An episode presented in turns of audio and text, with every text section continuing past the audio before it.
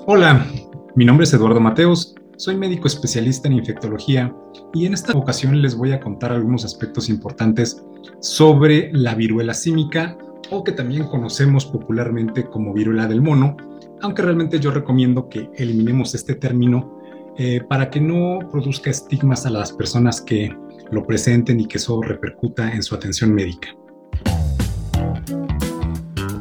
Bienvenidos a Health Radio el podcast donde destacados expertos en diversos campos de la salud humana abordan los temas que más te preocupan y los que tienes curiosidad de conocer a fondo.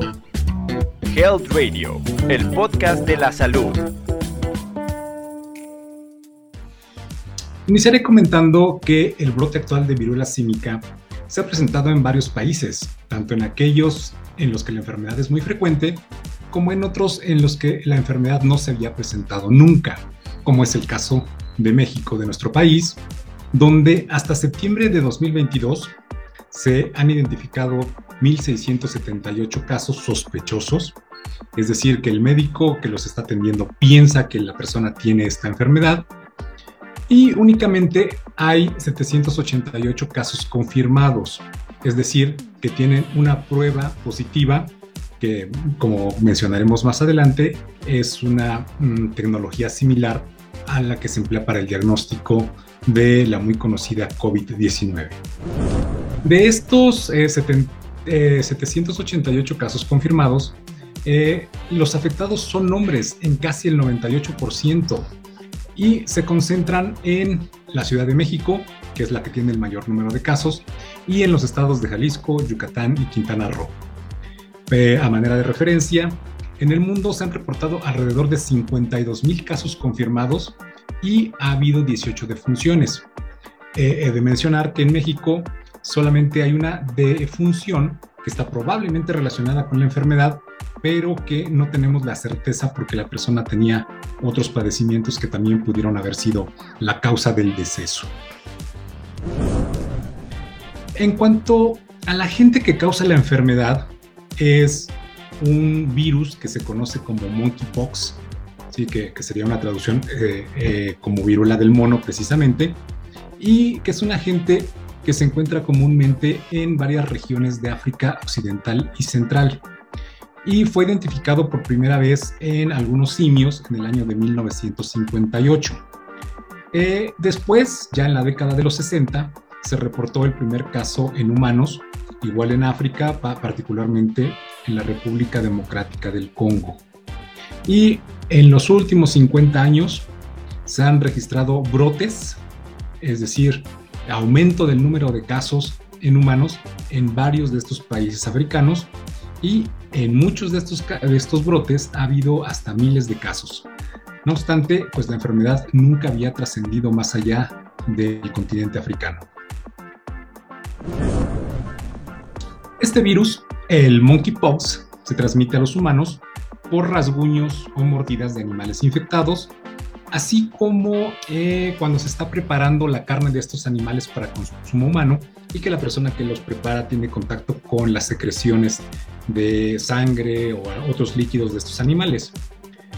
Ahora bien, la transmisión de persona a persona se produce por vía directa, mediante el contacto de las lesiones piel con piel, es decir, si tenemos algún eh, pariente, algún amigo, tiene este tipo de lesiones y la rozamos con nuestra piel, puede ocurrir eh, la transmisión.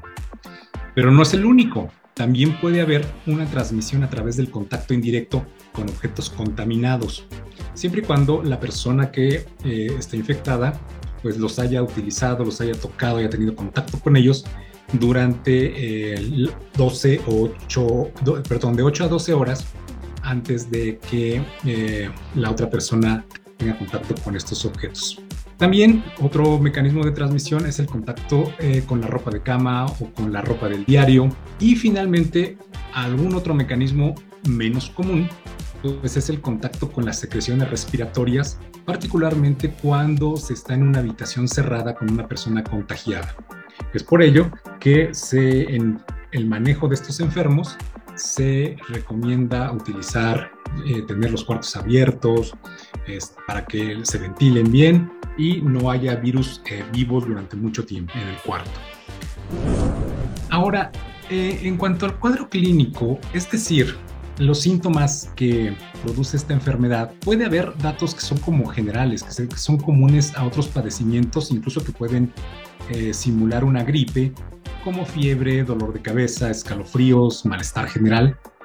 Y ya algo más característico es el crecimiento de los ganglios linfáticos, es decir, que se inflamen, que se presenten bolitas en el cuello, en las axilas, en las ingles. Y después de que aparece esto, hay una erupción en la piel que esta sí tiene algunas características únicas.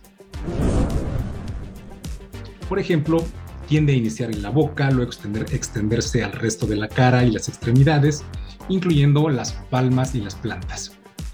Estas lesiones son características porque generalmente inician como una roncha, que después se convierte en una bolsita que está llena de agua o de pus y que en sus etapas finales, ya que estamos cerca de la curación de la enfermedad, se desarrollan costras, muy parecido a lo que ocurre con la varicela en la etapa final de la enfermedad.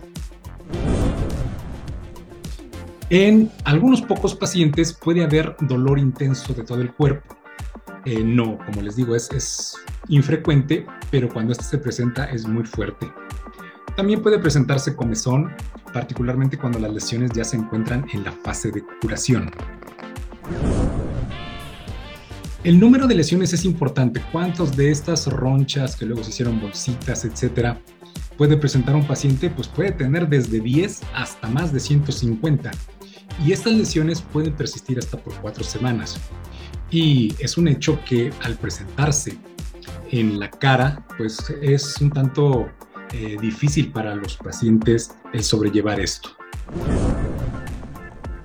Eh, el contagio puede producirse desde el momento en que el paciente presenta una roncha o incluso desde que presenta fiebre, malestar general, etcétera, hasta que las lesiones se caen ya en forma de costra. Durante todo este tiempo, el paciente puede contagiar a otro. Ahora bien, en raras ocasiones los pacientes pueden desarrollar algunas complicaciones, como pueden ser meningitis, neumonías o de lo más frecuente las conjuntivitis, que es la inflamación del, ojo. Hasta el momento no sabemos qué tan frecuente se presentan estas complicaciones ni cuánto tiempo después de que inicia la enfermedad eh, pueden aparecer. Ahora bien, cuando el médico sospecha de que un paciente tiene este tipo de viruela, le debe preguntar sobre viajes, particularmente al extranjero o a zonas donde hay muchos casos, preguntar sobre los antecedentes sexuales, sobre los contactos cercanos con personas que tienen erupciones similares, o si bien ya convivieron con alguna persona que ya tiene el diagnóstico de esta enfermedad. También es importante conocer acerca de los comportamientos que se asocian con el contacto cercano. Por ejemplo, dormir en la misma habitación, beber o comer del mismo recipiente o vivir en la misma casa. También el médico debe realizar un examen minucioso de la piel para ver si las lesiones tienen estas características típicas de la viruela símica. No obstante, el diagnóstico definitivo se establece por medio de la toma de una pequeña cantidad de líquido de las lesiones de la piel con una jeringa y después se envía al eh, laboratorio que en México solamente se hace en este momento en el Instituto Nacional de Diagnóstico y Referencia Epidemiológica para hacer una prueba de PCR, una metodología, les decía, similar a la que se hace para eh, diagnosticar COVID. Para finalizar, eh, les voy a comentar que no hay un tratamiento específico para este, esta enfermedad, por lo que el manejo solo es sintomático y el monitoreo que tiene que tener el médico en el, para al paciente para em, detectar la aparición de complicaciones. Ah, entre los tratamientos sintomáticos que se recomiendan o para evitar complicaciones es mantener un balance adecuado de líquidos, una hidratación adecuada, ya que los pacientes tienden a perder muchos líquidos por las lesiones de la piel, porque beben poca agua, porque tienen vómitos o pueden tener diarrea. En casos ya más graves puede haber eh, la necesidad de apoyar la función del corazón o incluso administrar oxígeno suplementario u otras medidas, como el tratamiento de las sobreinfecciones de la piel.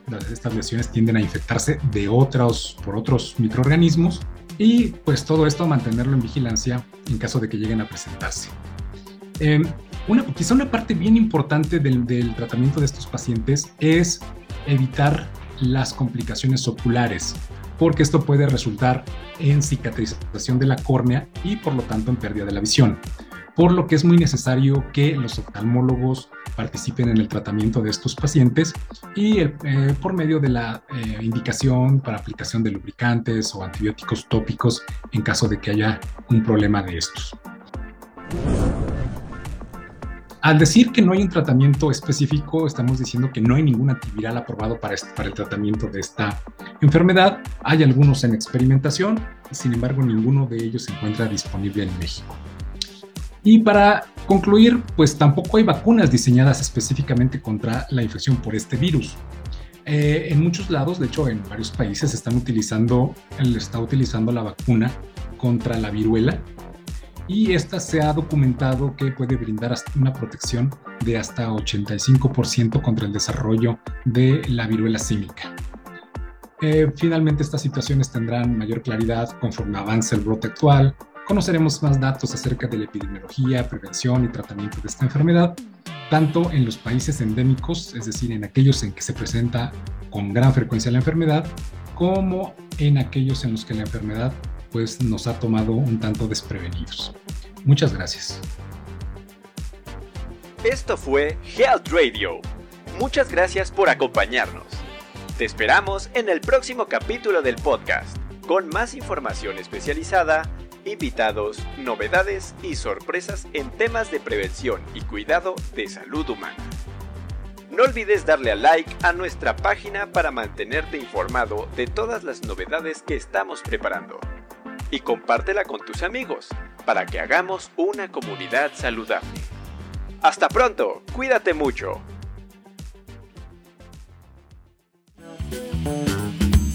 Health Radio, el podcast de la salud.